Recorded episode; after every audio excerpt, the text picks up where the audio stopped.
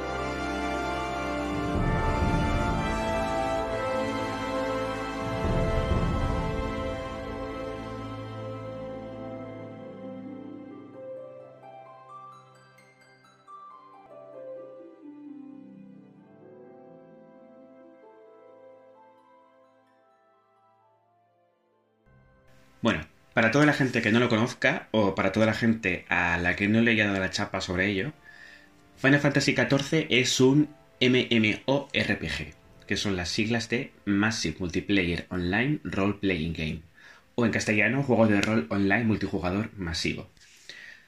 Final Fantasy, eh, en general, es una saga de RPGs orientados a, a un solo jugador. No están relacionados entre sí, esto quiere decir que para jugarte Final Fantasy XIV no tienes que haberte jugado eh, los 13 anteriores, porque si no, madre mía, vaya pasada. Pero sí que cuentan con una serie de elementos comunes. Los únicos así un poco más diferentes son eh, Final Fantasy XI y Final Fantasy XIV, que no son RPGs de un solo jugador al uso, sino que entran dentro de, de lo que os he comentado de los MMORPG.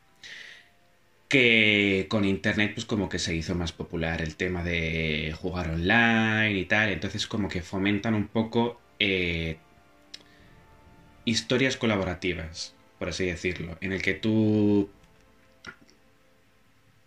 entras en el mundo como un jugador como tal, entonces se supone que te alías con otros para cumplir ciertos objetivos. En concreto, Final Fantasy XIV lo que haces es hacer mazmorras y enfrentarte a jefes con 4 jugadores, 8 jugadores, etc, etc, etc. Concretamente, Final Fantasy XIV es muchísimo más exitoso que Final Fantasy XI y tiene hasta un total de 5 expansiones, que de hecho la última que ha salido en Walker, que salió hace una semana o así, es el colofón de la saga, por así decirlo. Cierra una historia por completo. La historia comienza contigo, un aventurero que llega a una de las tres ciudades-estado del continente de Eorcea. Y mientras llegas en tu carrito, estás con un señor que te empieza a sumergir en la historia reciente de la ciudad a la que vas.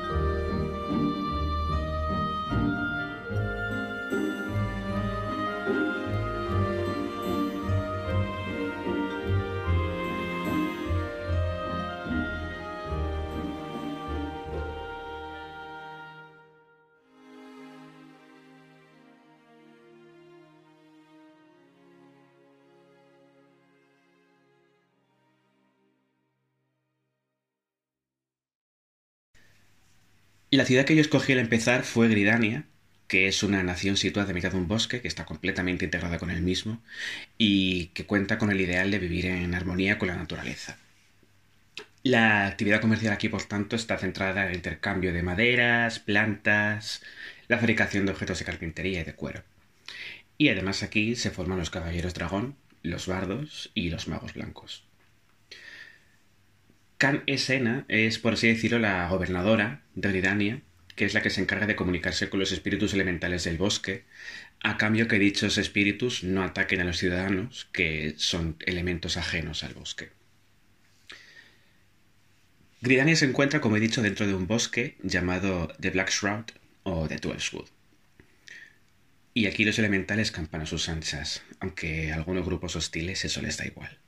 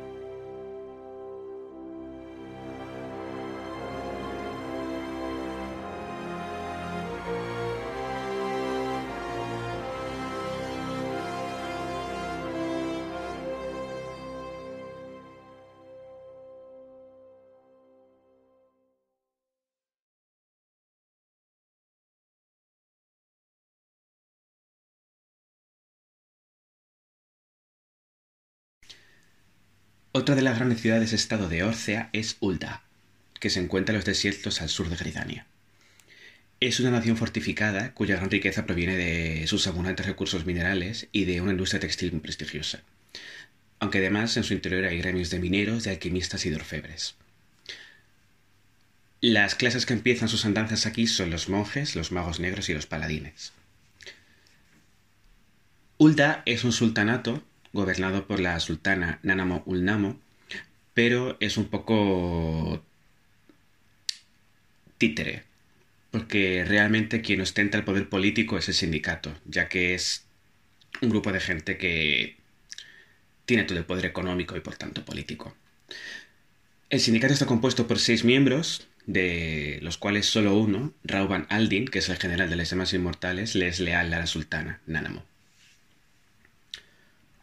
Ulda se encuentra en la región de Tanalan, que es una amplia sabana atravesada por varios ríos que está bordeada al sur por un desierto. Aparte hay varias minas de las que provienen los minerales y metales que nutren a Ulda. Aparte aquí, una de las cosas que más me llama de la banda sonora es que es una de las primeras instancias en las que el compositor, que es Masayoshi Soken, hace de referencias cruzadas. En este caso, eh, el tema que suena durante el día en Ulda y el tema que suena durante la noche son el mismo, pero eh, con un tono diferente. Por ejemplo, durante el día es mucho más triunfal, con trompetas y tal, mientras que por la noche es prácticamente piano. Entonces aquí os comparo ambos temas para Ulda, que son para el día A New Hope y para la noche Sultana Dreaming.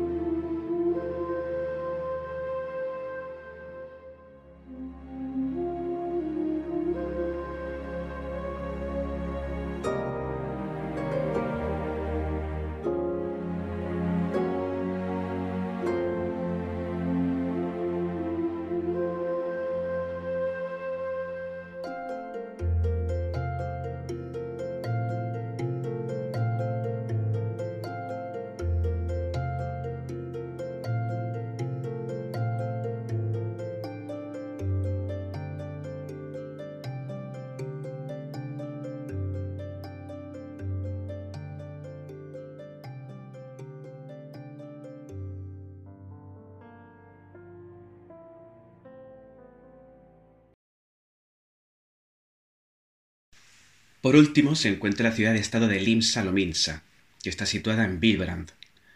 Vilbrand es una isla que está al oeste de la masa continental de Aldenard, que es donde están Gridania y Ulda.